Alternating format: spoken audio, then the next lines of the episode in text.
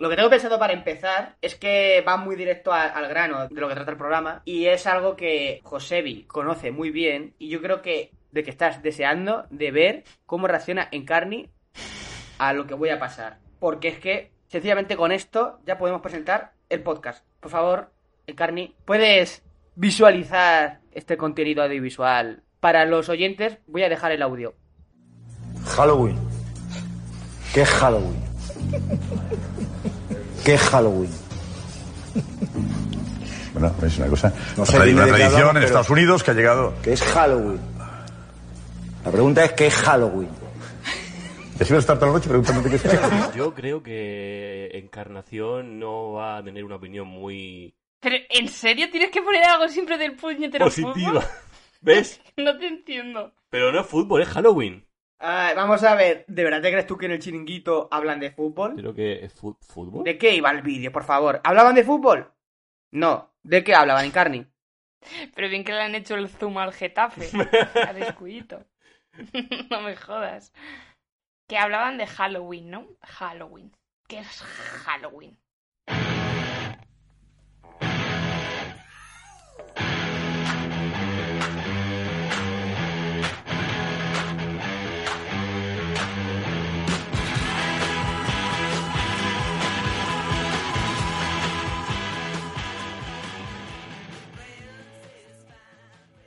No, pero no sé a dónde quiere llegar.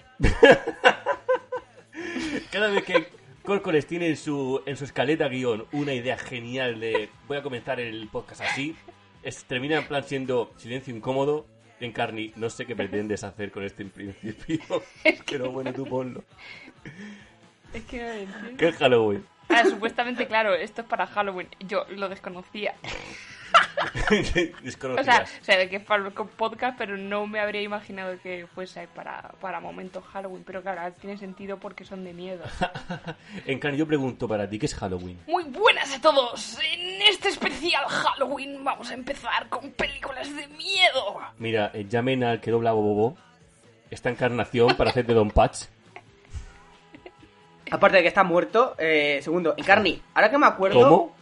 Tú ¿Qué me propusiste en la última reunión de guion que tuvimos que ibas a presentar. ¿Que yo iba a presentar? No recuerdo. Yo eso. recuerdo Si no lo re- perfectamente. si no lo recuerdo es que no pasó. Yo dije que no quería presentar más, o que Ah, me verdad, no, no, no quería presentar más, no, me gustaría no presentar, o por lo menos no fuera siempre yo, porque a mí se me da mal. Vale, vale, cierto, cierto. Pero me has pillado un poco de sorpresa. Pero lo puedo intentar. Me gusta improvisar. Si quieres, podemos dejarlo para el siguiente podcast. No. Porque el siguiente podcast. hago. No, no, no, hazme caso. Para el siguiente, Venga, yo no tengo ni puta idea de qué cojones tirar. Porque no tengo ni idea de ese tema. En cambio, vosotros sí. Y va, yo creo que tú la tienes bastante pasión. En cambio, este tema, que lo elijo yo, y tengo cariño, Sí, déjame a mí, que nota. por lo menos este yo lo presento. Vale, vale, todo tuyo. Todo tuyo, Manny. Hoy vamos a hablar, no, hoy vamos a recomendaros tres películas de terror para ver en Halloween. ¿Qué Halloween?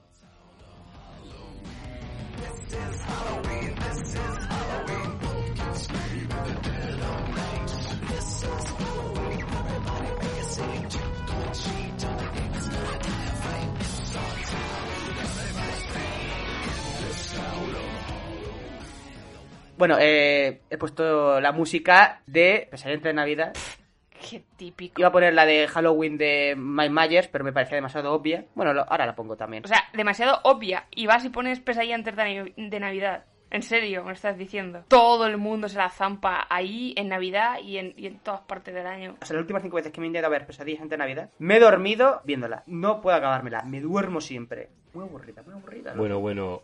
Dicen que no está hecha la miel para boca del asno, Córcoles, así que... Uy, no hablemos de asnos ni de burros delante de Encarni. ¿Por qué, señora? ¿Por qué? Ah, verdad, me he acordado, yo también me he acordado, Córcoles, muy buena. Es burrito. Hijo De puta. malditos bastardos. Rico por Navidad, sí.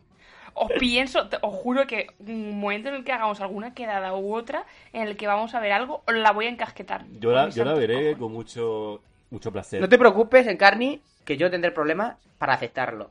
Bueno, ¿vosotros sois de ver películas de terror en Halloween o os la suda Halloween? Porque ¿qué Halloween? Por favor, Encarni, señor, usted. Eh, para mí es otro día más, o sea, es sin más. Solo que festivo y eso me gusta. Mola, eh, es verdad, mola pensar que, guau, no hay colegio.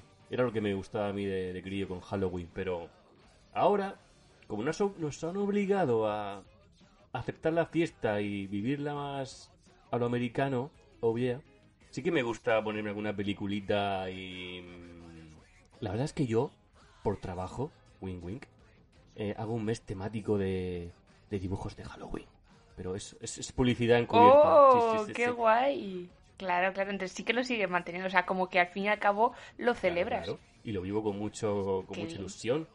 Y es verdad que ya tengo la, la costumbre, la tradición de ponerme a ver siempre la película de zombies por excelencia, La Noche Muertos Vivientes.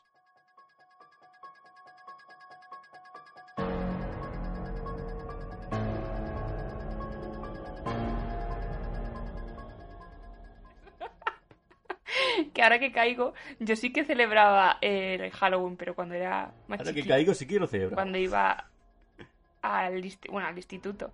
Y siempre, siempre, siempre em, compraba una calabaza y, y, la- y le ponía la cara. Y Buah, me sorprende pensar que en Carney no se acordaba de que en el instituto compraba una calabaza y le hacía la carita. No, no, no celebraba Halloween, solamente compraba una calabaza, le sacaba todo el interior, le dibujaba una cara así de terror, y le ponía una velita. Es que en mi instituto habían concursos de a ver quién eh, hacía la mejor calabaza o quién preparaba los mejor postres eh, terroríficos y demás mierdas. Y en una ocasión sí que ganamos. Y ahí la gente se aprovechaba y echaba eh, laxante a, los dulces porque como era en el momento del recreo y todo el mundo podía comer, pues claro. Pues vaya mierda de fiesta. Pues nosotros éramos. Yo lo hacía con unas amigas y la verdad es que lo hacíamos de forma más. Legal. Legal. con todo el- Yo como estaba en un colegio ultracatólico, Halloween era como el demonio. anticristo.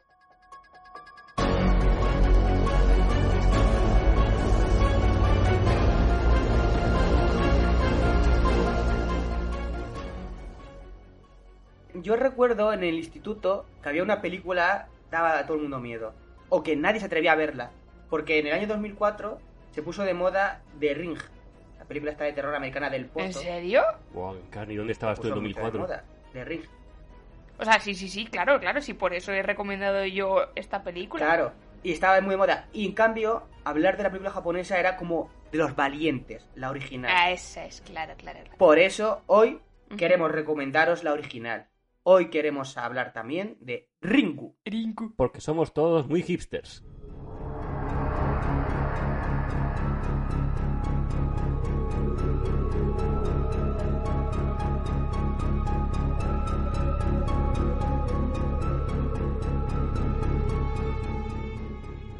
Ringu Star. Ringo Starr. Encarnación. Buah, extra point. Por favor, Encarni, vete, vete a una esquina. O sea, ese tipo de humor aquí no se acepta. Eso sí que da miedo, el tipo de humor. de bueno, claro, o sea, acepta el tuyo que es una caca de vaca. Ringo Starr. Bueno, ya está, tampoco vamos a repetir chiste una y otra vez. Sí, lo haré. Eh, voy a dar una breve introducción. Ringu, o The Ring en Estados Unidos, bueno, no sé si en España también se llamaba The Ring, se realizó en 1998 por Hideo Nakata, un director que por No, lo no, que he no, visto... no, no, en no su- puedes pronunciar sí, así sí. un nombre, ¿Cómo- Alberto. ¿Cómo es el nombre, repites? Venga, pronúnciamelo. Hideo Nakata. Vale, un japonés va a una, a una cata de vinos y dice: No, no tomo nada. ¿Cómo se llama el japonés? ¿Cómo? Eh, Nakata.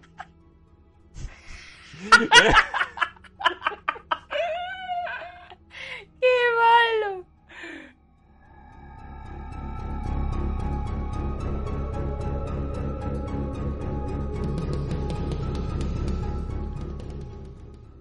Ringu, que es una película de 1998 realizada por Hideo Nakata, que este señor realizó también la secuela japonesa y también la secuela norteamericana, y un action de L, de Death Note, en action de L, en el que se supone que, bueno, aquí va spoiler de Death Note, quien no lo haya visto en 2021, no creo que la vaya a ver ahora, en el anime muere, y en las películas de live action vive, que es como que se ve que era como también un final. Me gusta como, Córcoles, has puesto en la escaleta guion. Vamos a no spoilear ninguna película. Y ahora eh, en Death Note, él muere. Please. No, no, no he dicho que no vayamos a spoilear nada. He dicho que al principio de cada película vamos a hablar de ella sin spoiler, Ajá. sin spoiler, y luego, cuando llega el momento de destriparla, avisarlo.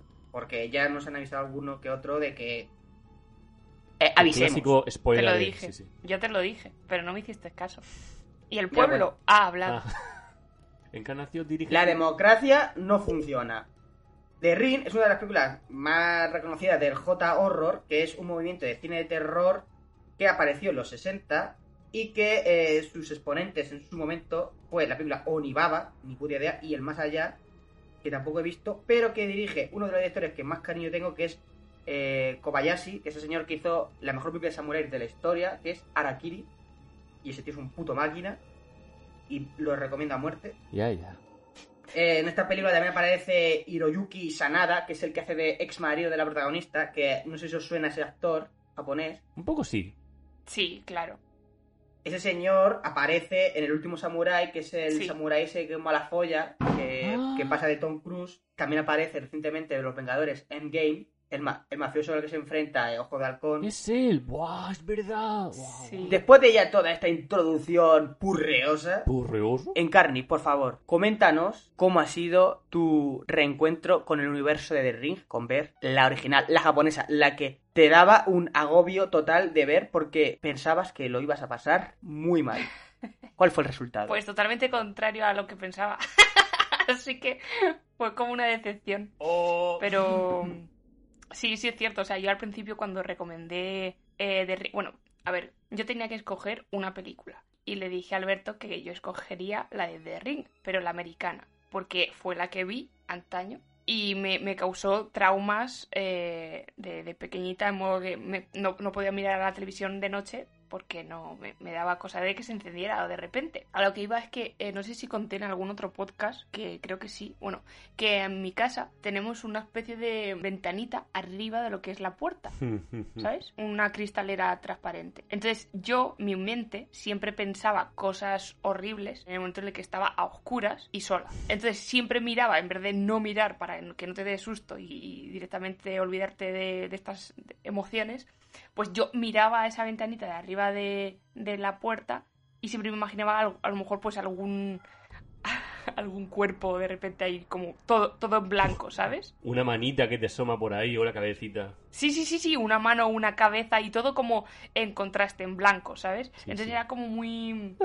eh, entraba en pánico. Y muchas veces cuando también me quedaba sola en mi casa de pequeña, tenía varias espadas, eh, pues no, no sé por qué, pero mis padres tenían varias espadas así y una katana. Y yo iba por los pasillos en modo, con la katana, gritando, ¿quién hay ahí? ¡Oh, full otaku en carne! Me encanta. Ahí de joven otaku, en plan, ¿quién anda ahí? Entonces, modo, estoy armada. Y entonces en mi mente yo con eso estaba protegida. Y bueno, luego también tengo un trauma con eh, los vampiros que no contaré ahora, pero, pero sí, sí, sí, sí.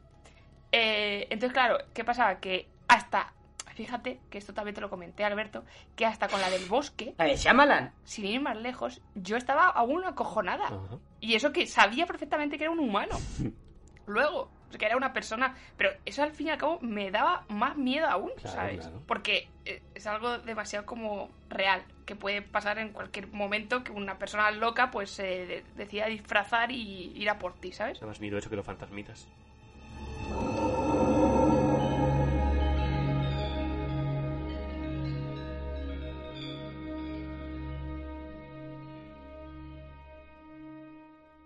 Volviendo al tema de The Ring, me, me- me causó pavor y, me costaba dormir esos días o incluso a lo mejor creo que llegué a dormir con mi hermano, no, no, no lo recuerdo bien. Pero, Pero eso es la americana, ¿no? En carne. La japonesa. pero claro, la japonesa, ¿qué pasa? Que yo eh, también tenía algún repertorio de haber visto películas eh, japonesas eh, como la del... No sé si es la del exorcista, no, no, no, no, otra. Exorcista Eh, japonesa. No creo que sea.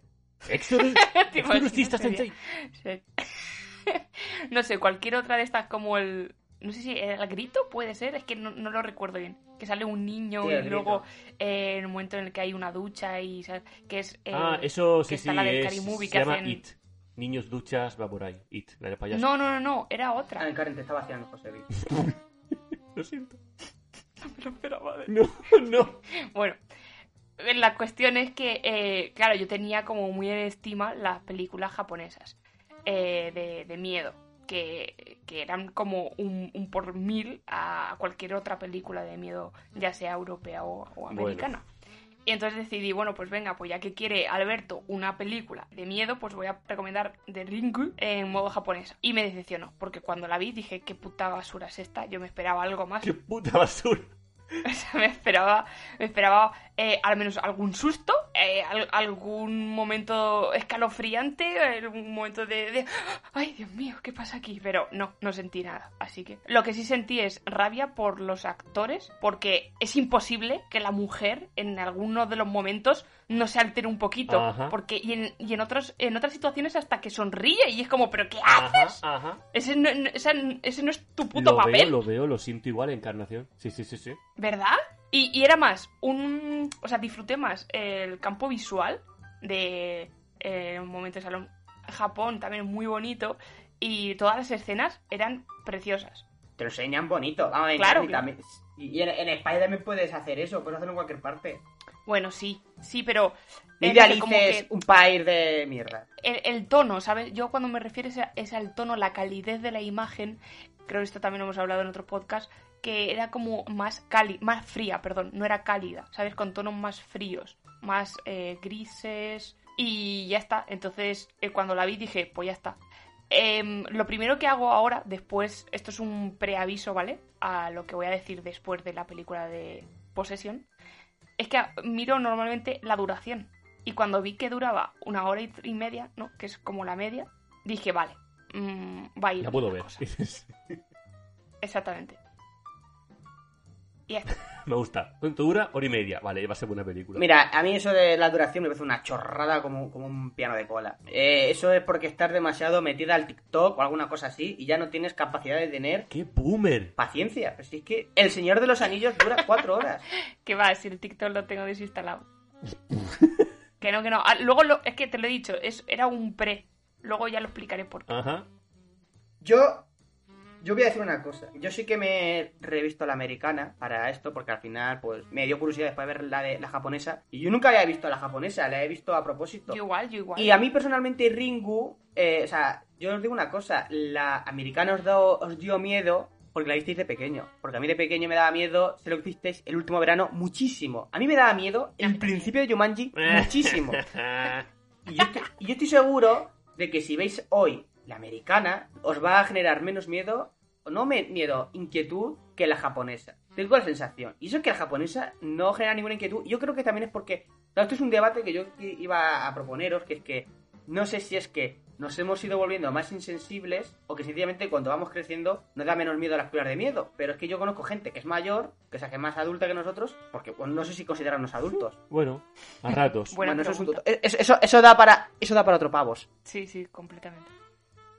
O sea, gente como la de, vuestros padres de los míos, que sí le da miedo este tipo de películas. O sea, que, le- sí que lo pasan mal. Entonces, claro, ahí está mi, mi debate de si es nos hemos ins- insensibilizado, hemos visto tanto que, que por eso ya no nos da miedo, o sencillamente hemos crecido, o es una suma de las dos cosas. Yo creo que es una suma de las dos cosas. Sí, totalmente de acuerdo. Creo que también es una suma de las dos cosas. entendéis que quizás hay unas expectativas de que vamos a pasarlo muy mal con esta película. Y primero de todo, yo creo que esa idea de que hay que pasarlo mal una película de miedo o que hay que recibir sustos, eso de que hay que recibir sustos, me parece una idea súper tóxica. Así tal cual te lo digo. Los sustos es algo moderno. Y segundo, para mí una película de terror es una película que debe de ser, ante todo, opresiva y oscura. No oscura visual, sino oscura de que todo lo que hay alrededor debe de ser chungo. Y ya está. Yo no le pido más una película de terror. Si lo paso mal, pues mejor.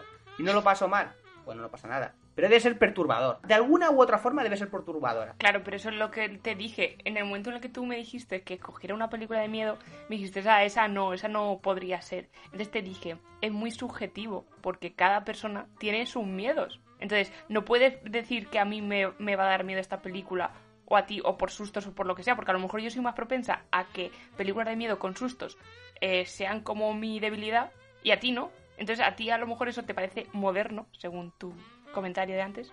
Pero a lo mejor para mí eso es lo, que más pavor me da. Entonces, depende mucho. Yo creo que Ringu tiene una parte visual que está muy chula. Creo que en su realización está muy, muy interesante, está muy curiosa. Creo que es una película bastante simpática de ver. no es una super película de terror, pero si te gusta el género, creo que es imprescindible. Me da a mí más cosita la grabación de la película japonesa y la niña que en la americana, porque la americana parece Matrix todo, no sé, es todo como demasiado perfecto. Y en esta no, en esta sí que genera todo es un momento más inquietud. Pero es verdad que tiene muchos momentos que son costumbristas, que no tienen que ver con el género de terror, sino que es más bien su día a día y en el que lo ordinario se encuentra con lo extraordinario. Es verdad que la americana juega más con el sonido, con el...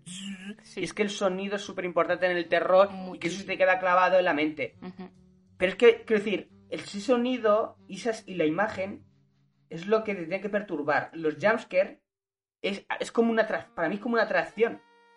No quiero repetirnos tanto con el tema este porque ya lo No, hablamos sí, un sí, poco lo de. Yo solo quiero destacar una cosa de la película.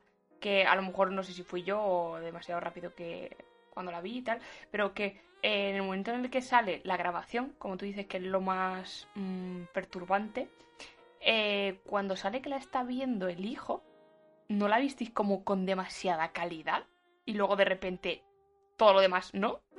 No me pareció así. Puede ser que estuviera añadido en postproducción eh, la- el, el vídeo porque no puedes enfocar una tele. Este, sale, sale ruido lo malo. Claro, claro, por eso que me resultó llamativo esa escena, ya está. Eso es lo- solo eso. A mí la escena en la que sale la, la chica, la, la fantasma, es que no sé cómo se llama, Samara en inglés, en la americana, pero no recuerdo cómo se llamaba en la japonesa. ¿Sadako? Algo así, Sudako. sí, sí. Sadako. No lo recuerdo. A mí esa parte me daba más, más cosita que en la americana. Ahora, es verdad que mientras que en la americana tú te encontrabas una imagen de unas caras súper desencajadas la mandíbula y que daban bastante Claro. cringe, aquí lo que tienes es La incertidumbre. un filtro de Photoshop. No, ya. Pero cuando sale como la muerte, hay un filtro gris que a mí personalmente creo que no ha envejecido demasiado bien.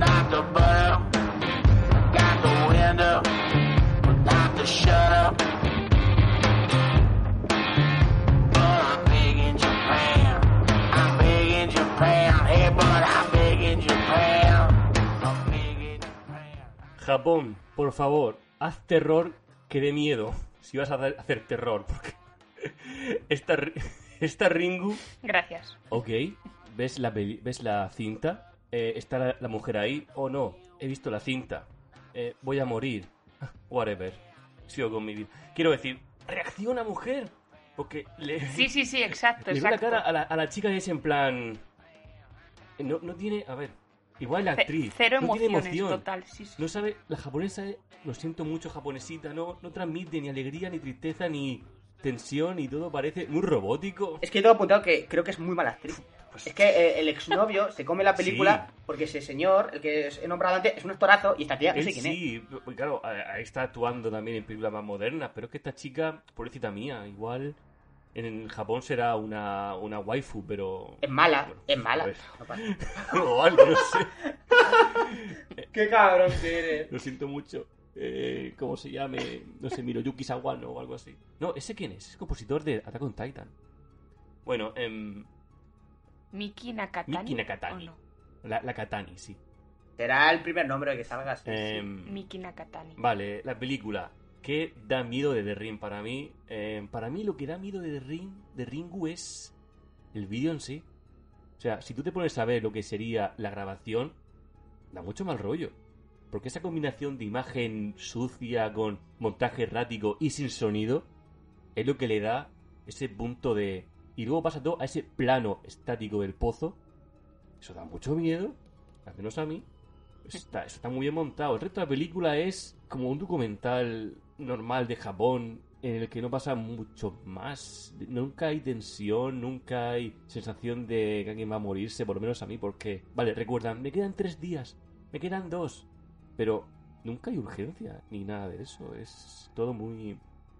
muy plano. Sí, totalmente. Tranquilo, de acuerdo. pasota. Sí, sí, es pasota. Eso es verdad, ¿eh? Yo también tengo la sensación. Eso, en cambio, en la americana es como demasiado exagerado. ¿eh? Sí, sí. A ver, el remake se hizo para algo. Es que juegan con eso precisamente. Se hizo porque los americanos no pueden ver algo japonés y ya está. Los americanos eh, le hacen remake a, a todo. O sea, van a hacer un remake de otra ronda ahora mismo. La película danesa de hace, de hace nada. Bueno, hace nada, mejor no lo escuchen. Va a hacer remake de The Your Name también, eh, cuidado. ¿En serio? Y en persona. Sí, en personas Y es reales. como, tienen que hacer remake de todo. Ellos verán lo que hacen. Bueno, eh, quisiera decir, mm, mi notita de, de Ringu es que, mm, ok, la puedes ver una vez. No creo que haya nada que te llame la atención para verla una segunda vez, lo siento mucho. Eh, no da miedo. Final. Yo pensaba que iba a ser al que menos le, le- le ha gustado, pero escuchando me parece que es al que más le ha gustado. A mí, la verdad es que me parece una película bastante defendible. No sé, me parece que visualmente está muy bien hecha. Me parece que.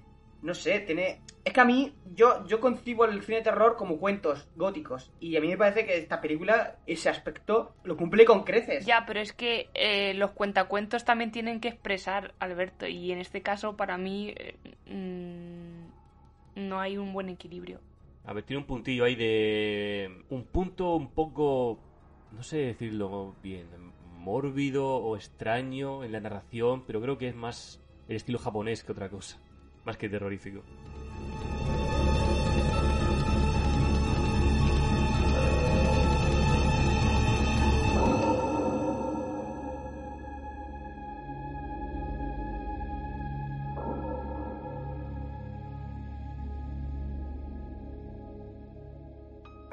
Cosa que luego lo vi por ahí y es que, ¿sabéis por qué es tan típico de que la villana o el fantasma asesino sea una mujer que ha sido encima brutalmente asesinada? ¿Por qué, Córcoles? Porque, según he visto, es muy típico que en Japón, dado su trato hacia la mujer que tiene, que no es muy positivo, es un poco un, un país bastante Machista. misógino. Sí, machista, lo que tú quieras, bastante turbio. Pero la mujer explota y, y mata a alguien. Es que es normal también. No, no, no, no es exactamente eso. Es que es muy típico de, ¿De demonizar a la mujer o...? No, al revés. Es sobre de que como se trata tan mal a la mujer, es muy típico de que la maten Ah. porque, porque le molesta, o porque la siguen fiel, Vale, vale, vale. que le asesinen por eso, o porque el padre le ha avergonzado y cosas así. Por ese trato tan fácil de acabar con la vida de una mujer, porque no tiene el valor de la vida de un hombre. Y es como una forma, de ese tipo de relatos de venganza, de disculpa, pero aquí está mi chocho.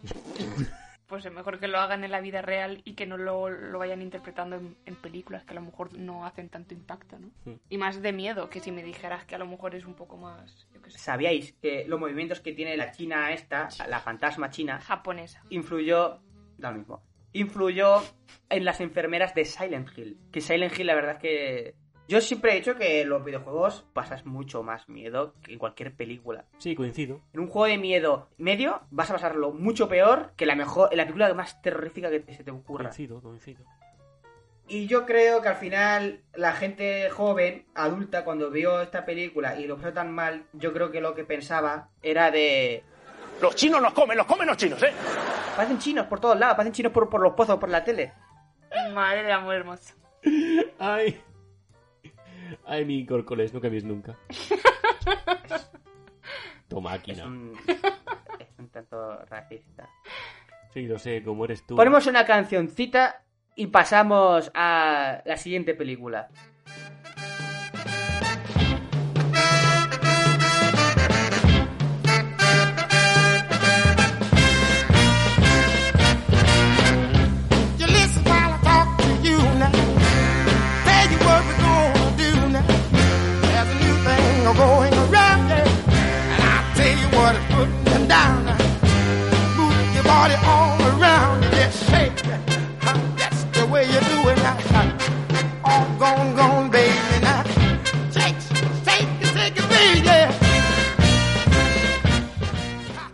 Hablar de la elección de Josebi. Vamos a hablar de La Visita.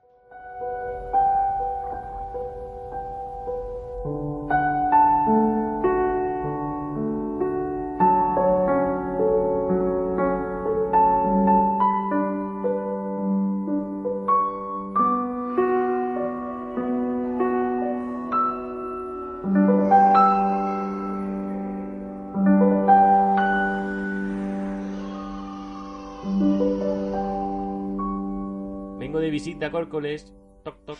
¿Quién es? Eso- Película norteamericana dirigida por M. Night Shyamalan. El hindú ese. Disculpa, pero M. Night Shyamalan es un dios del cine. M. Night Shyamalan es junto a Bong Joon-ho el mejor director que haya aparecido en los últimos 22 años. Exactamente 22 años Yo porque es- coincido, coincido completamente. ese tío, ¿por qué cojones no tiene cuatro Oscars? ¿Por qué no los tiene? ¿Sabes por qué no los tiene? Porque es hindú. Por racismo, exactamente. Sí, claro. Pi. M. Shyamalan, antes de realizar la visita, llevaba encadenado cuatro fracasos consecutivos. Sí, a ver, me lo sé, Córcoles. Son. Creo que son After Earth, la de Will Smith y su hijo haciendo aventuras por la tierra. La joven del agua, o sea, no del demasiado. La dama del agua. ¿Es la dama del agua? No, yo creo que es la joven del agua. La ¿Es la dama del agua del rey? Arturo. Anda, Es la joven del agua. La dama, de- la dama del agua del rey Arturo. Es la que le ofrece la, la- la que ofrece Excalibur. Anda. ¿Será Es posible? Luego hizo El Incidente, que tampoco fue un éxito. Y luego es cuando vinieron sus más mayores patacazos, que son Avatar y After Earth, que son películas superproducciones que costaron un dineral brutal y que fueron unos fracasos absolutos. Digamos que, no sé otros, pero yo pensaba que Shyamalan Sí, estaba acabadísimo. iba a desaparecer. Que ya se iba a retirar del cine. Sí, sí. yo, yo creo que estaba acabadísimo. Y en más, La Visita es una película que roza la serie B. Muy baratita, muy baratera. eh. Con La Visita hizo, creo que, la mayor remontada de la historia reciente del cine. O sea, es un tío que parecía que se iba a retirar. Cogió una película de 5 millones y recaudó 100, se la pagó él y ahora se está encadenando éxito Sí, tras éxito. Bravo por él. Shyamalan me encanta, más que su héroe es Spielberg, eso da puntos. Josebi, por favor, ¿por qué has elegido La Visita? Para empezar, porque Shyamalan, como a ti, eh, me la pone... Me, me- me- gusta el tío ese, como dirige. Em, Fuimos a ver... ¿Te acuerdas, no? Los pavos juntos, pavos reunidos. Fuimos a ver Sí. la película Sí, de la playita. La de eh, Old. que estaba yo ahí en el cine sufriendo mucha tensión y a mi lado en carne en plan... pasándoselo súper bien con la película de Old. Tiempo. Yo pensaba que me pareció una mierda. Sí, sí, lo dijo, una, la suspendió, pero muchísimo. Como dijiste de hablar de cine de terror y yo pensé en Shyamalan, dije, ¡buah, esta es la mía! Voy a meter aquí la visita, que nos haga una visita. y hacemos un lindo comentario de la película, porque para mí, aunque su argumento es sencillote, tiene mucho bueno que rascar ahí. Amén, hermano. Amén, hermano. Vamos a ver, para empezar, el Shyamalan dice, mira, voy a pasar ya de grandes producciones porque está visto que eh, no, no, no me da, no me da, no, no salen bien. Voy a hacer como que cojo una cámara en mano y me voy a meter en una casucha, que eso costará cuatro perras, y voy a hacer como un documental falso. Que ojo, debo decir que a veces me lo creo y a veces no, porque según qué planos lo veo en plan, esto no parece muy casero. Pero bueno, cosas del cine. Sí, eso es algo que luego voy a comentar, sí. Sí, no, porque hay mucho también hay que sacar ahí. El setting, o sea, el escenario, me encanta, me encanta el, el sacar a los niños de su, digamos, su burbuja de seguridad y ponerlos en esa casa con sus abuelos, eh, abuelos que nunca han visto, al parecer. Todo lo que es la convivencia con los abuelos, su día a día, cuando la vi yo por primera vez, de verdad Shyamalan consiguió un poco desconcertarme. Porque no sabía si de verdad estaban de un lado o de otro. No sé si me explico sin spoilear, pero... Spoilear. ¿Cómo pero que de un lado o de otro? Vale, Que no sabía a si partir realmente de ahora, estaban... Sí, a partir Espera, de ahora espera, spoiler, porque... Vale, pues a spoilers partir de spoilers. No Ah, sabía si... No sabía que si estaban realmente locos o simplemente, quiero decir, si eran de verdad locos, dementes o de verdad el- de una enfermedad rara que los hacía no sé qué. Cuando se descubre el twist, porque siempre mete un twist, el Shyamalan es su marca, dije, ah, ah, y, y en el cine, oh, otra vez me ha pasado, se me puso la piel de gallinita. En plan, cuando revelan que es un... Igual la gente lo vio venir, el golpe de efecto, el de... No son tus abuelos. Pero yo cuando lo... Sí, sí, sí, sí. el sí, cómo sí, lo sí, presentan, de verdad, se me, me llegó a la, a, la, a la piel. Sí, sí, sí. lo noté, en. Y han estado viviendo tanto tiempo con una gente demente. Locura total. El golpe de efecto lo hace muy bien. Es verdad que Shyamalan, para darte el- la tensión, el golpe de efecto y hacerte sentir mal, lo sabe hacer muy bien, el cabrón. Es la única que me queda Shyamalan por ver, como podríais recordar en la de Hereditary, en el podcast de Hereditary, porque la nombramos un poco. Sí, sí, A mí la personalmente nombramos. me ha gustado muchísimo. Me Sí, ha gustado sí, sí. muchísimo. Bien, bien. Es verdad bien, que no me gusta tanto como las, como las que me gustan mucho de, de Shyamalan, pero es que las que me gustan mucho de Shyamalan me gustan mucho, mucho, mucho. Entonces, llegar a eso es difícil. Y aún así, la he disfrutado con... La he disfrutado muchísimo. Eh, la parte en la que los críos están debajo de la casa y aparece de repente la puta abuela andando, Sí, o sea, eh, en el cine eso fue tremendo. ¿qué, qué cago en la puta? Como, what the fuck, ¿qué cojones es eso? Pero es por cómo sale la abuela, puta- porque sale de repente como que se Es va que mezclando muy con rápido. los niños. No Sí, sé, sí, no sí, sé. sí. Es muy natural cómo la transición se da entre jugar y de repente da miedo. Que no te quedaste miedo, es tu abuela jugando contigo, pero lo hacen de esa manera tan... Una puta zumba por ahí persiguiéndote. El giro que no sean tus abuelos es un giro tocho. Ahora, el giro que descubres de que es- estaban en un manicomio no me parece un giro. O sea, me parece coherente, no me parece eso un giro como tal. Yo creo que la mayoría de los giros de Shyamalan, muchos de ellos son un poco bluff. Yo creo que es como que es su marca que ya desde el sexto sentido eh, lo tiene ahí y creo que Sí. eso es algo que a veces le hace más daño que bien. Sí, es un meme para él, en plan, siempre hay que ver un giro en Shyamalan, da igual que vaya la película. Y a la gente que ya jugar a adivinarlo. Es que yo creo que no le ha salido casi ningún giro Me bien. gustó el de, Si lo el de, que- el de tiempo, no digo cuál es. Es que el de All tampoco me parece un giro muy. No, no, no, no, muy no, bueno, me recuerda. Para mí, para mí el mejor giro. Bueno, es verdad, no quiero. Para mí el mejor giro, después del de sexto sentido, es el de Glass. Pero ahí lo dejo porque, claro, si queréis que hablemos de Shyamalan, Sí, eso será más adelante, brócolis, que es pues esto. decírnoslo en comentarios. Es que, claro, necesitamos que la gente nos comente. Es que no nos comenta, nos escribís en personal. No nos escribáis en Nos personal, odian. escribid en comentario. Por favor, os lo pedimos, porque eso luego nos ayuda. Por favor, no me llores, córcoles. Yo, no, no, no, es que me estoy haciendo pipí, pero es que no, no quiero pararlo. Luego hay un espacio muy largo, hay que cortar la edición. Da mucho No. miedo, eh, hacerte pipí.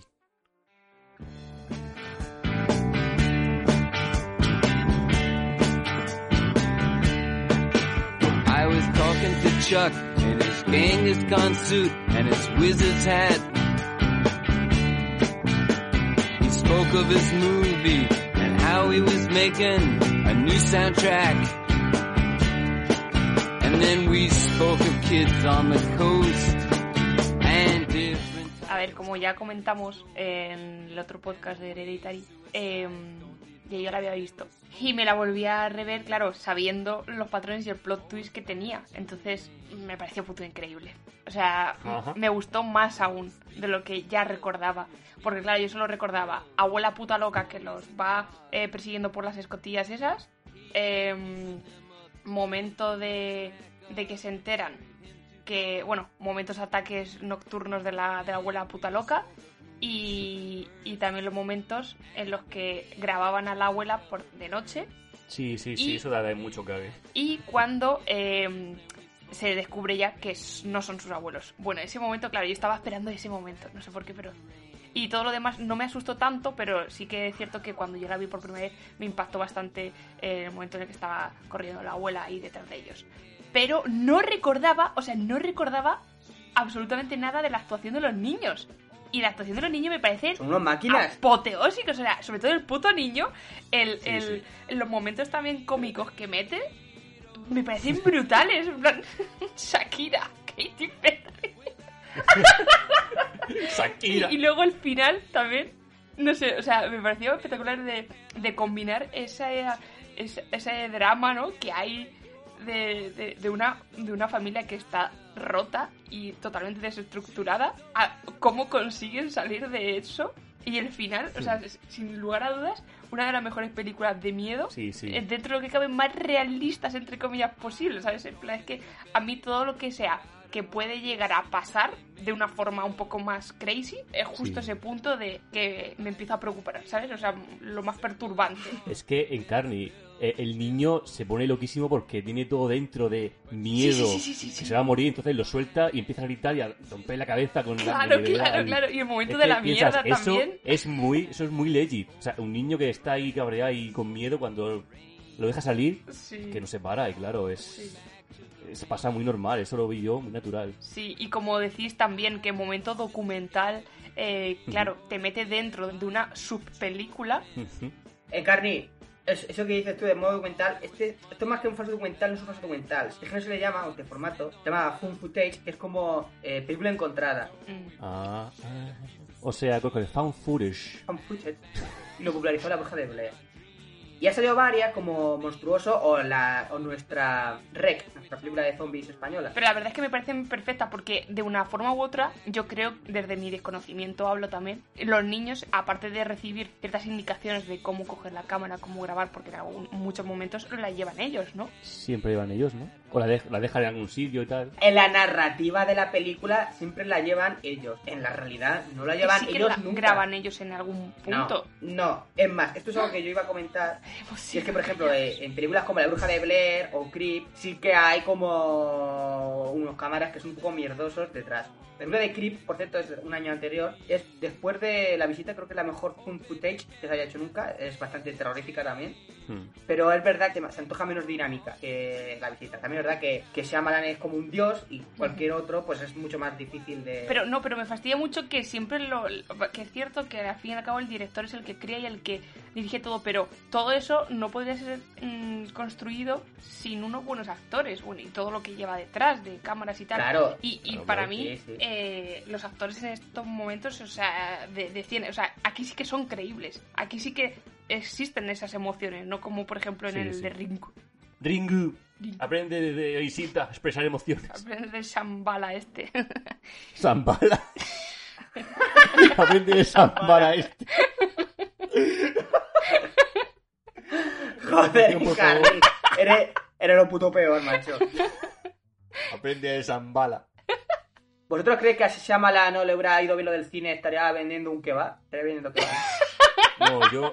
Pero que van verdaderos Shyamalan- o no. Oh, es un giro de guion. Igual es un fantasma el que va. Yo me lo imagino a Shyamalan muy tiquismiquis que fuera siempre kebab real, no de este de carne picada. Es que eres tan racista, No. o sea, como ya por ser indio, ¿no? ¡Hala! Yo imagino un twist con el kebab. En plan, tengo un kebab y dice: Esto, esto no es un kebab, Un que vasito. era un falafel. O algo así, un twist raro. Bueno, em, Un Mazdaman, por favor. Yo creo que visualmente, yo creo que Shyamalan dice, vale, todos hacen el fun footage con baja calidad, principalmente porque no tienen medios para hacerla con más calidad. Realmente es un género que nace desde la necesidad de expresar historias, pero sin medios. claro, claro. Entonces, claro, dice, ya, pero yo soy Shyamalan y aunque yo ahora mismo esté en la mierda, tengo los, los suficientes medios para tener cámaras que se vean medio decentes. Sí, sí. Entonces, sí, lo voy a hacer artificial, pero es que realmente ellos también lo hacen artificial. La diferencia es que yo no me importa que se note esa artificialidad, porque lo que importa es tu conexión con la película. Claro, claro. Y Exacto, es que eso está perfecto aquí. lo hace muy bien. Lo hace muy bien porque expresa tanto los sentimientos de cómo está desestructurada tanto la, tanto la hija como el hijo, de cómo han crecido y de sus taras, por así decirlo, y luego cómo van creciendo y cómo se van y también abriendo a una familia que nunca tuvieron, pero que la están intentando ahora construir y ven que en verdad no hay nada construido y que todo se ha ido a la puta y que se va totalmente de madre y al final eh, quedan ellos y cómo pasan ese, ese nivel, ¿no? El boss final. El boss final. Eh, la- las cámaras que tienen se ven igual las dos, creo, y no sé cuánto dinero tienen, pero las cámaras que tratan y los, los trípodes que tienen, que encima tienen dos, son la hostia de caro. Sí, O sea, sí, sí. Ahí hay sí, sí, sí. entre 7.000 y 10.000 pavos en equipos. Y es como, no sé cómo irán de pasta, pero yo no me tengo sensación de que vayan tan sobrados para que tengan la niña y el niño ese equipo. Tiene un, tiene un Sony Bios, la chica. Bueno, pero ha ahorrado, ¿vale? Son rupturas de la realidad. Ha ahorrado la muchacha. Claro, claro. Ya, claro, ahorrado que se ha prostituido. Bueno, No, pero eso que también otro, otro factor a añadir que, que al fin y al cabo creo que es, es difícil hacer eh, una película, bueno, al menos yo, vuelvo a decir desde mi ignorancia, es complicado eh, hacer una película en un mismo sitio, Espacio. espacio, sí, y que lo hagan de una forma tan abierta también del tema del horno, que Ah, dices, es que en algún horno. momento la, la mete y la Y la- tortura. y limpia el horno. Lo limpia, lo limpia muy bien. Sí, sí. ¿no pensasteis vosotros en Hansel y Gretel? Sí, un sí, poquito sí. Shyamalan es un tío que tiene muy metido el tema de los cuentos clásicos, como si veis La joven del agua, es que encima es una película en la que teoriza sobre ello. Es más, Shyamalan teoriza mucho sobre ciertos géneros en su cine, o sea, El Protegido teoriza sobre el cine de superhéroes, en La joven del agua sobre los cuentos, y en La visita teoriza sobre el género fun footage, que es algo súper específico, pero me da la sensación de que dice Shyamalan, mira, he visto lo que hacen otros, sé lo que tengo que hacer, y lo que no tengo que hacer, lo que funciona y lo que no funciona. Tú veis un fun footage que se ha hecho antes o incluso después, y está lleno de momentos de relleno porque es lo que presupone el creador de debe de haber esto porque claro, lo está grabando y es Hmm. como que está grabando una fiesta o algo así. Mm. Shyamalan dice, mira, ¿cuál es la mejor opción para que no haya nada de relleno? Y cuando haya momentos que no sean tensos, ¿qué meto? Meto humor. Y siempre, siempre, siempre Claro, claro. tú estás metido en la película y siempre te, siempre te estás entreteniendo. Sí. Y El nunca ritmo te sale. Total, total, total. Su ritmo. es muy bueno. Sí, sí, sí, sí, sí. Este es, es un máquina, este es un máquina. Es Sí, sí, sí, sí. Sabe muy bien cómo hacer buen ritmo en las películas. Eso tiene muy bueno. El Sabayan, ¿cómo, cómo le has llamado? ¿Sabayan en carne? Zambala. Como el, la- el parque de atracciones de Portaventura, pues hay una. El Zambala. Era más, fal era más Sergio Ramos. Quiero decir una cosa de la película. Yo fui a verla al cine porque arrastré a mi madre al cine a verla porque a ella también le gusta mucho Sam Shyamalan. Uy, casi. Uy, uy, uy, uy, uy. Y eh, en la sala, bueno, fuimos una. mm, Fuimos por la tarde, creo que fu- era un martes o un miércoles, bueno. Gente había poquita en la sala. Pero habían a nuestro lado dos zagalas, las típicas de, no sé, 15 años o así, que no pararon de dar la película. ¿Sabes cuando tienes mucho miedo y te ríes y haces comentarios mm, en plan de ¡Ay, no tengo miedo! Así toda la película. En momentos de silencio y de tensión, hablando por encima. Siempre diciendo, va a salir la loca, eh, que fea que hija de puta, no sé qué. A cada jumpscare, Uf. telegrafiando. Ya viene, ya viene, ya viene. Y mm, hasta un momento un señor se levantó y es dijo, duro, por favor, eh. señoritas, estamos haciendo una película. Y dijo algo así como, a ver, yo pago como tú, ¿sabes? Pues, en fin, dio una, dio una película. En los cines siempre hay algún hijo de puta. Aunque, Josebi, tienes que reconocer que a ti y a mí alguna vez nos han chistado. Sí. No, pero es creo que también un tema del que podríamos hablar en un futuro, porque creo que es cierto que no puedes escoger con las personas con las que vas a ver en la película. En plan, ¿Te imaginas ver un, un test para entrar al cine? no, pero eh, sí que es cierto que hay como eh, distintas categorías, o sea, distintas categorías de, de- de personas que ven películas. Los que se ríen, los que siempre aportan algún comentario, los que siempre están callados. A ver, disclaimer, eso a mí no me molesta. A mí no me molesta que la gente comente, se ría o se pegue un susto y tal. Eh, Yo también lo he hecho, he comentado por lo bajito. Pero una cosa es eso y otra cosa es toda la película, hablar por encima por y culo. hacer comentarios y ponerse chulo con los demás. En plan, yo pago como el otro, no sé qué. Claro, es como te enfrentes tú a ver la película. Claro, tiene miedo, Hay mucha la gente, es que, claro, es que por alguna razón hay géneros como la comedia o el terror que debe de ser todo miedo o todo risas. Y es como, no, que el género sea ese o que predomine eso, pero al final vivimos una época en la que los géneros son híbridos, en el que tú, si ves una película de terror, insisto, una película de terror no es una película en la que hay que pasarlo mal, es una película que es un cuento gótico, oscuro y perturbador. Ay. Punto. Y si da miedo, mejor. Y si no da miedo, pues no pasa nada, que encima el miedo es algo subjetivo. Y hay gente que se enfrenta a la película diciendo, a ver si me da miedo.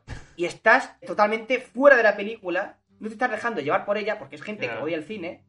gente que odia. O en plan de, a ver si me hace reír. Es como cuando alguien va a un monólogo y dice, a ver si me hace reír. Seguro que no es, gra- Sí, no es gracioso. la idea este no hace gracia. Bueno, ahora me siento fatal Claro, con las dos chicas estas. Pues Pido perdón a las dos chicas del cine. No, no, no, al revés, al revés, no pidas perdón, porque son unas hijas de puta, pues son gente que no le gusta el cine. Ay, no, lo Tienes que ir a una película a dejarte violar por la película. Así Eso tal cual lo digo. muchas veces. Tienes que dejarte. A ser sumisos, chavales.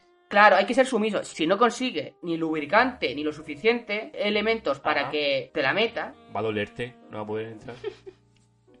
y si no te duele mejor, y que sea, y que sea gustoso, mejor por supuesto. Si no lo consigue, ya eso es culpa de la película. Pero si tú ya vas con esa predisposición, la culpa es tuya. Yo con Zambala me pongo cuatro patas y tal, o sea que... Bueno, yo creo que hemos hablado suficiente de la visita. Vamos, yo creo que aquí no- ha habido un consenso brutal. ¿Lo habrá en la siguiente película? Chan, chan. Voy a hacer spoilers, no. Voy a hacer pis porque la verdad que no puedo aguantar.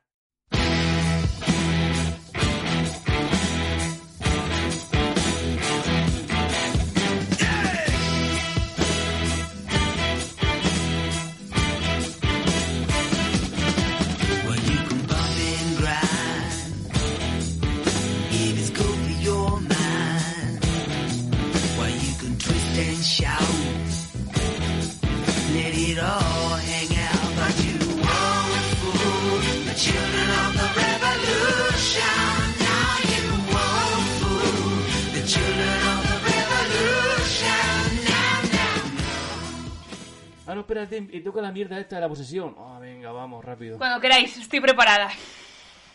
Córcoles ha muerto.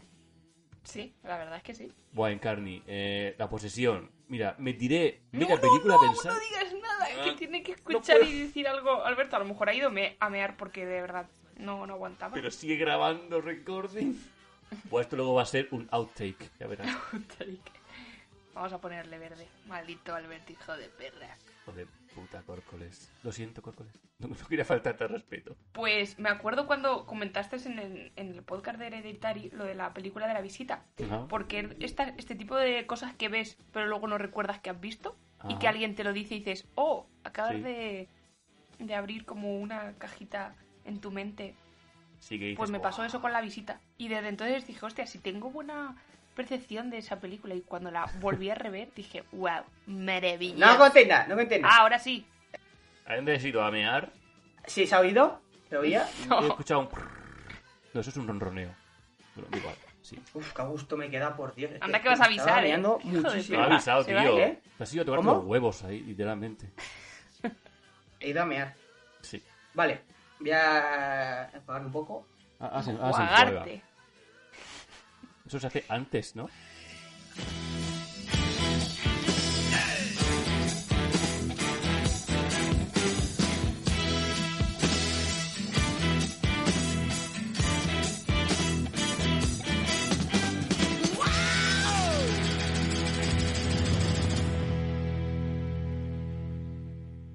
¿Te imaginas que tiene micros por todo su piso?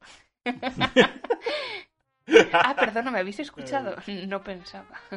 Vosotros sabéis que en mi empresa donde yo estoy trabajando actualmente está lleno de cámaras, pues eso, ni siquiera están avisadas, lo cual no es muy legal. Te han pillado meando. Porque como se trabaja, se trabaja con cosas súper secretas, No, to- todas las cámaras eh, de forma interna son totalmente legales. tiene que haber un cartel que te avise. Y que no haya un cartel es ilegal. Pues nada, pues esto- denuncia, Córcoles, denuncia tu empresa. Rápidamente No, lo puede no. poner cualquiera con el bolígrafo. Sí, exactamente, pero no lo hace nadie. Eh, Creo que es un tipo de cartel. Bueno, pasamos por el lado. Además que esto no lo puedo sacar Sí. porque ahora me escucha mi jefe. Adelante, Alberto. Todos Vale. estábamos esperando este momento, supongo. Sí, sí. Vamos a hablar de la tercera película, la que yo he escogido, y confieso que al final toda esta parafernalia de hablar de tres películas de terror es una excusa barata para hablar de La Posesión, que es la película que nos atañe hoy. Otra vez. ¿Cómo lo sabía? ¿Cómo lo sabía? Es que como siempre le hace igual Córcoles. Vamos a hacer un tema para todos. Y en plan, debo confesar que lo he hecho solamente para mí, para mi recreación, y dar Sí, sí, mi, sí, cual, chapita ¿eh? del cine siempre. este que me encanta este director que nadie conoce. Venga, Córcoles. Como me la suda lo vuestro, yo quería que vosotros vierais lo que yo he escogido porque Venga, quiero. Córcoles. Encarni, ¿Qué te gustó? no me... No, no, no, no. para continúa, mí, continúa. para mí no me la ha sudado la visita, primero de todo. Y lo segundo, eh, a mí creo que ha sido el que más le ha gustado la de Ringu, que nos ha gustado ninguno de los Sí, dos. eso es cierto, eso es En el cierto. fondo es verdad, Córcoles. O sea que- te perdono. Bueno, pues aquí vamos a, A discrepar. Comienza. Venga, sí. Era una película que iba a decir para pavos hermanos, para hablar de ella con Miguel Ángel, el muy subnormal, que nunca hace caso a mis recomendaciones. En esa sí me hizo caso y sí se la vio. Y entonces, como la ha visto, no podemos hacer un PH. Mierda, iba a decir chico listo que no te hace caso, pero vale. Cómete una mierda, guarra. Wow. Como en la visita.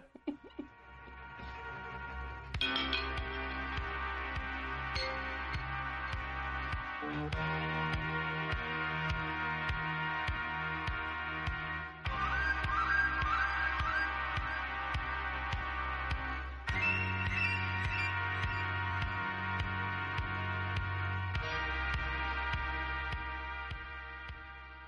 La posesión es una película de 1981 realizada con producción franco-alemana con un director polaco llamado Andrzej Turowski Oh, es que es un huese más hipster. grabada en Berlín Oriental o Occidental, creo que será Occidental, no lo sé, no lo he investigado. Protagonizada por Isabel Adjani, actriz francesa, y Sam Neill, actor australiano o neozelandés, creo que es australiano, conocido por todos como Abraham Grant en... No, Abraham Grant creo que es el entrenador del Chelsea, que hubo hace un montón de años. No sé, ¿cómo se llamaba el protagonista de Jurassic Park? Sí, pero creo, creo que es neozelan- neozelan- neo...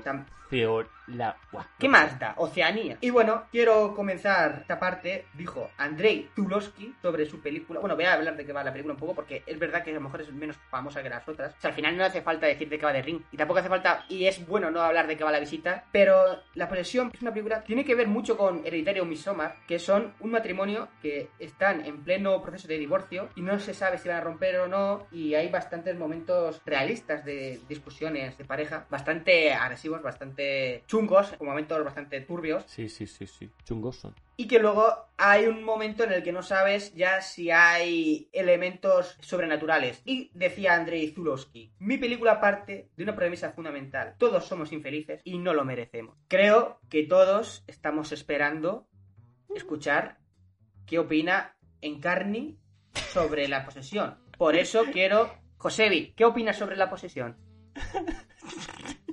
Yo, yo, yo también tengo antes preguntas sobre vosotros. Estoy Prefiero un la poco última. en la cuerda floja de si me ha No, gustado. no, no, no, Josebi, Josebi, vamos a dejar primero que se que, Vale. que los ponga Alberto. Buena idea, Córcoles. Venga, tú primero, venga, por favor. Bueno, es que luego voy a- va a ser mucho rato en el que esté hablando yo solo, pero bueno. No me importa, estoy acostumbrado.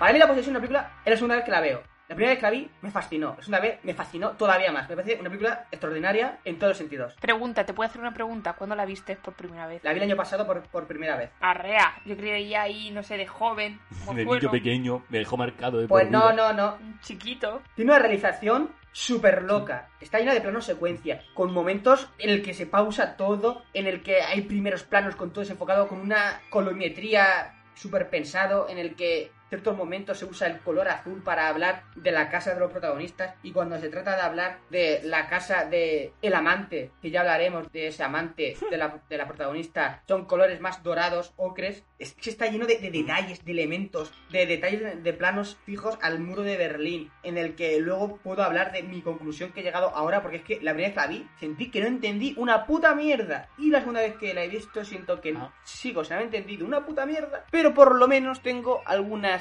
teoricillas. O sea, vosotros fijaos en, en los planos que tiene la película. Vale, es cierto, No tenía que haber empezado Josebi. Josebi, continúa tú. Cierto. ¡Vete a la mierda! Como iba Guarra. diciendo, como iba diciendo, la película, a ver, Córcoles, me dijiste, venga, la posesión. Y yo pensé, guau, qué guapo, vamos a ver aquí terror en plan exorcista. Empieza la película y creo que me tiré media película pensando, esto no va de fantasmas, esto va de un matrimonio que se quiere divorciar. Y como el... Este Jurassic Park era tan posesivo, Sam con su Sam Neill. es tan posesivo, pensé, ah, es la posesión porque el marido es posesivo y quiere recuperar a la mujer. Ah, ya entiendo, venga. El mensaje va por ahí, realmente. romántico. Tiene que ver con eso también. También, ¿no? Entonces, nada, la película sigue patatín patatán, amante que va a droga perdido, spoiler alert. Entonces llega a ese piso el detective privado y ve esa masilla de carne rara y yo pienso, un momento. Aquí pasa algo raro, ¿no? ¿Crees? En ese momento Algo raro. Así que me dije, ¿what? Sí, sí, ahí fue cuando dije, vale, la película empieza a ganar un poco de, de- de enteros. Pero es verdad, venga, sí, voy a darte el punto extra. La película está montada y dirigida de manera que da mucho puto mal rollo. Las calles siempre están vacías, el color es muy tristón, el montaje es errático, los planos están loquísimos, van de moverse y dar vueltas alrededor. Eh, El plano secuencia del metro con la zagala que le está ahí a- a- como una fuente. Pues Esa escena es la más famosa de la película. Es un aborto, se supone, del, del diablo. Sí, lo es. Sí, pero yo pensé que otra cosa, la primera vez que lo vi. Eh, luego lo busqué por la noche, en plan, escena esta, y explican lo que es. Y dije, ah, era eso, yo pensaba que era una cosa muy diferente. ¿Puedes explicárnoslo, Josebi? Yo pensaba que se estaba corriendo. Es que la explicación que le dio el director era que es como si estuvieras follando con el aire. Ah, por eso que... Ah, entonces lo entendí bien. Yo que pensaba que estaba follándose a un ente o a un demonio y al final se corre tanto que le sale así, en plan, a, a brotones rojizos. ¿Y qué es lo que decía ese vídeo? No, era simplemente la escena y en los comentarios la gente decía, wow, el aborto. Y yo decía, ah, es un aborto, vale, ahora entiendo. Yo tampoco lo entendí muy bien como aborto, pero eso es lo que decían, que era un aborto. Yo tampoco, sí. Y bueno, mi nota, ¿me gustó la posesión? Creo que sí. Yo creo que me gustó. No, no, no, no, no, no. carne. no crees. Puede ser un sí o un no, pero no puedes creer. Mójate. Mójate como, como la, la mujer que sufrió un momento de posesión y que abortó. Mójate. Ay, es muy difícil. ¿Tú en un futuro estarías dispuesto a reverla? Yo sí, Sí. pero no sé si la recomendaría a otra gente verla. Es que es una película que es verdad que es muy suya. es dura. Vale, vale, vale. ¿Por qué volverías a verla? Pregunto. Porque me parece tan rara y tan jodida de ver que de, en eso te, digamos, te hipnotiza. Te engancha a ver lo de lo mal rollo que da. ¡Bravo! ¡Bravo! Vale. Jodete, zorra. No, pero ¿por qué dices eso en Carni? Porque sé que, sé que va a hablar mierdas de la película. En Carni, a ver, entre tú y yo, la película me pareció por momentos mierda. ¡Hala! ¿Qué te pareció qué? ¿Perdona? No, ¿Qué te no, pareció no. qué? No, no, no, lo retiro. No he dicho No, nada. no, no. ¿Qué has dicho? ¿Qué has dicho? por no momentos me pareció mierda. Vale. Pero en el sentido de que estaba como. Me pareció córcoles. Jódete, guarda. Está un poco sobre. Joder, guarra. Está un poco a veces. Un poco sobreactuada. Vaya, vaya. ¿Qué Pero cosas dice Josebi? Sobreactuado, no. Sí, hay momentos que están un poco sobreactuados. Un poquito a veces en plan ahí, los gritos en plan. "Eh, me voy a morir, no sé qué. Bueno, vale. Vale, señora, usted tiene un demonio dentro, no se ponga así. Ya se lo sacamos. Pero bueno, mi nota, le voy a decir que yo la volvería a ver, recomendarla igual no lo haría, y la vería otra vez yo solito dentro de, no sé, 10 años. ¡Qué! ¡Qué hijo de puta que eres! Pero a ver, Eso lo demuestra todo. la cuerda, la cuerda floja, ahí de me ha gustado o no. Eh, Ringu no la veré más en la vida, a lo mejor. No, sí, esa es la, Yo tampoco. la reveré a lo mejor. Y la visita igual la veo hoy otra vez. Esa es, la... Esa es mi crítica. Son, son distintas al fin y al cabo. A ver, antes de que Encarni Sí, sí, sí. eches mierda sobre ella, a ver, es una película bastante de culto. A mí, lo que es la realización, me parece extraordinario. Tiene muchos momentos de ritmo súper alto en el que de repente Eso es verdad. todo se pausa en primeros planos. Ritmos súper altos. eh, Te la voy a. Me lo voy a anotar. El ritmo de montaje es muy alto. Otra cosa es que me digas tú el ritmo narrativo, que son cosas distintas.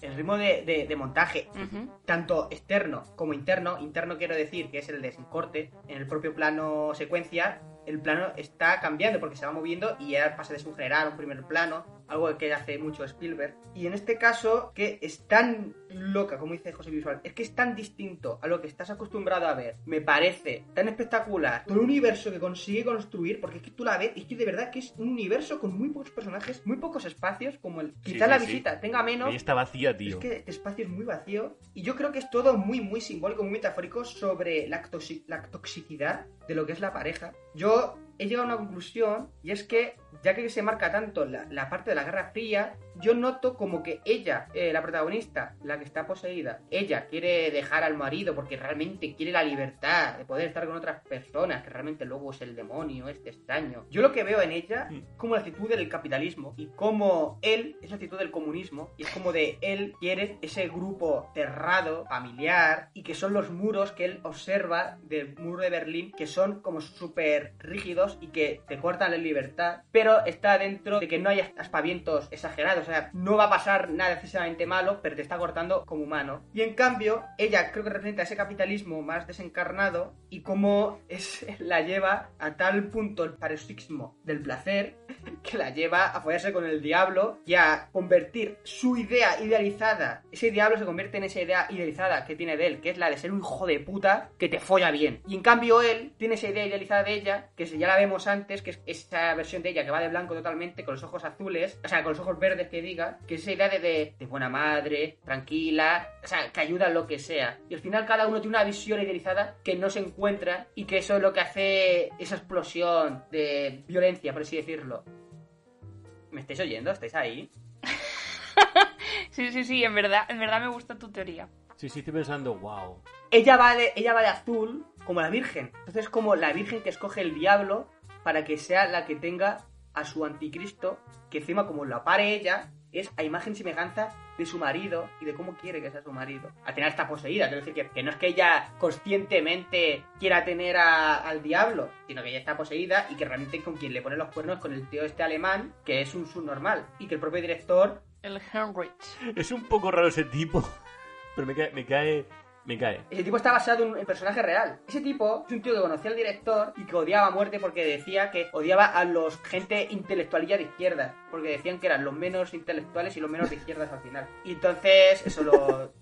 Lo- por eso muere ahogado en el, en el del váter, porque es lo que él cree que merece ese tipo de gente. Sí, lo mete en la mierda. Mm. Y le mete la taza ahí y le da ahí al, al final de la cadena. Es muy, muy simbólico todo. En plan, mete por donde se va la mierda, ¿no? Sí, de todas formas, que decir, esta teoría es mía, quiero decir que no, mm, yo seguramente estoy equivocado. De todas formas, al final cada uno tiene una construcción. Es- Esta película está muy hecha que cada uno pues construya su propia narrativa. Y ahora ha llegado el momento del hateo en Carney.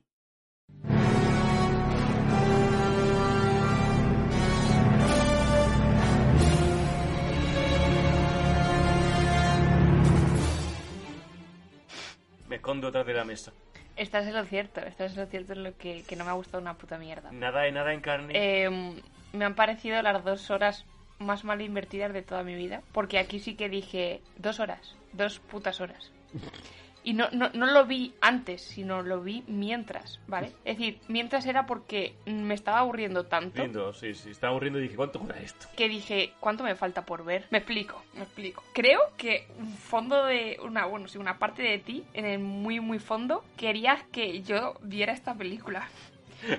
Yendo contra mí, porque sabías que no iba a gustar una puta mierda. No, la verdad es que yo confiaba en que tú ya hubieras tenido un cierto badaje y en el que hubieras evolucionado un poco. Mira, eh, Josebi tiene un cierto bagaje y tampoco es que le ha hecho... A mí, la- yo, Eh, ojos con bagaje o sea. también, me ha parecido... Es una película que es muy personal, yo entiendo. Sí, sí, sí. Vale, a lo que voy es, primero, no la he entendido. Eso no me gusta de las Yo, películas. yo tampoco lo entendí muy bien, carne tranquila. hay ciertas películas que puedo considerar que andan un poco en el vacío. ¿vale? A lo que voy es que cualquier película te puede hacer sentir de una forma u otra. Puedes experimentar eh, que tengas, por ejemplo, en la de Ringu, los actores, bueno, la actriz en concreto esa, Es una puta mierda. no te hacía llegar al- a lo que era la narrativa o a lo que era el cuento. Como lo quieras expresar. En cambio, la visita, eh, los niños hacen un papel de puta madre, al igual que la abuela y lo- los abuelos, eh, entre comillas. Y en esta, eh, aparte de que sobreactúan de manera mm, superlativa, Brutal. pero superlativa total, añadir a lo de ritmos super altos. Ritmos super altos, vale, Alberto, hago un inciso. Y creo que lo bonito también de las películas es que afectan a cada persona de una forma diferente. A mí, en este momento, el que se tira el momento del, del metro, que se tiran como 10 putos minutos pegando gritos la muchacha, innecesario. Para mí, innecesario. Lo tuve que pasar. Te juro que estaba. No, no, no. Estaba entre indignada, cabreada, cansada, agotada de decir.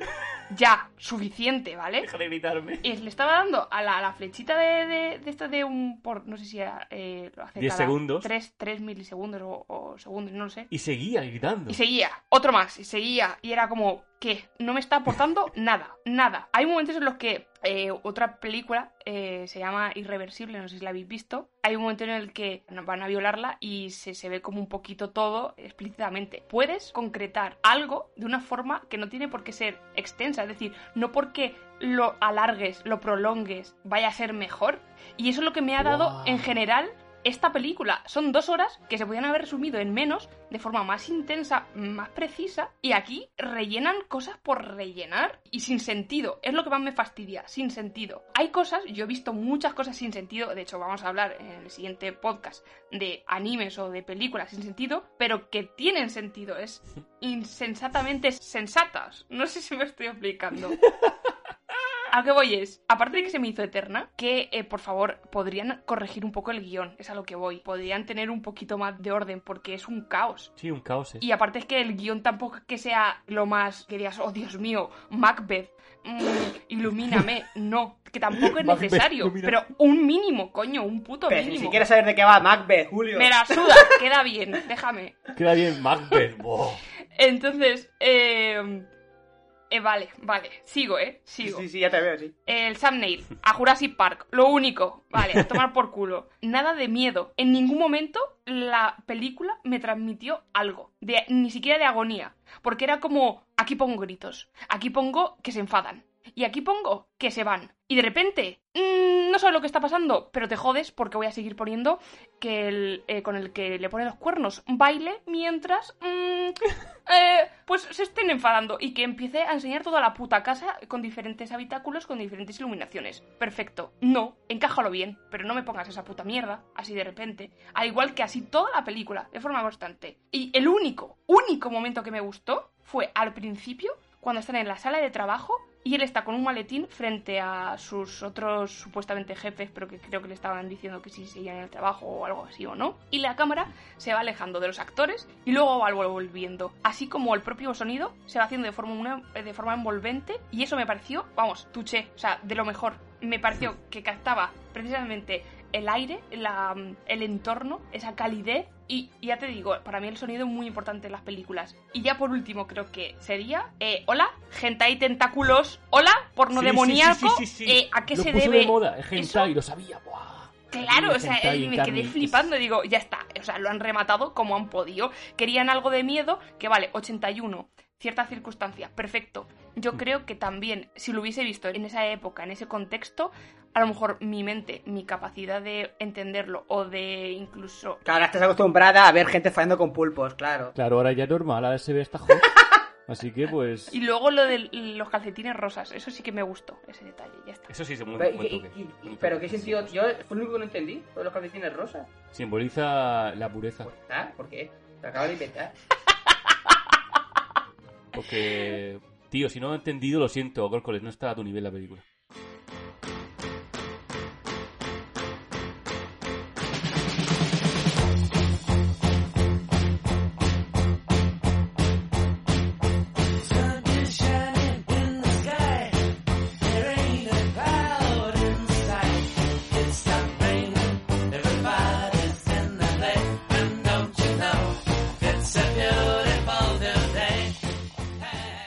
¿Queréis ver una película de terror o en general cualquier persona le pueda gustar, que es corta, que es concisa y que está muy bien hecha? Ved la vista. Bien. ¿Queréis ver una película japonesa que está más enfocado a su propia cultura y que quizás no sea excesivamente terrorífica, pero sí que está más enfocado al tema del cuento y no te importa que ciertos actores no tengan la calidad suficiente? Podéis ver Ringo. Bien. ¿Queréis ver algo distinto? Un tanto denso, porque es verdad que en la película le sobran 20 minutos, pero no me has dejado hablar, porque no me has dejado hablar. Porque es verdad que la posesión, yo soy el primero que lo dice, le sobra ciertos, cierta cantidad de minutos.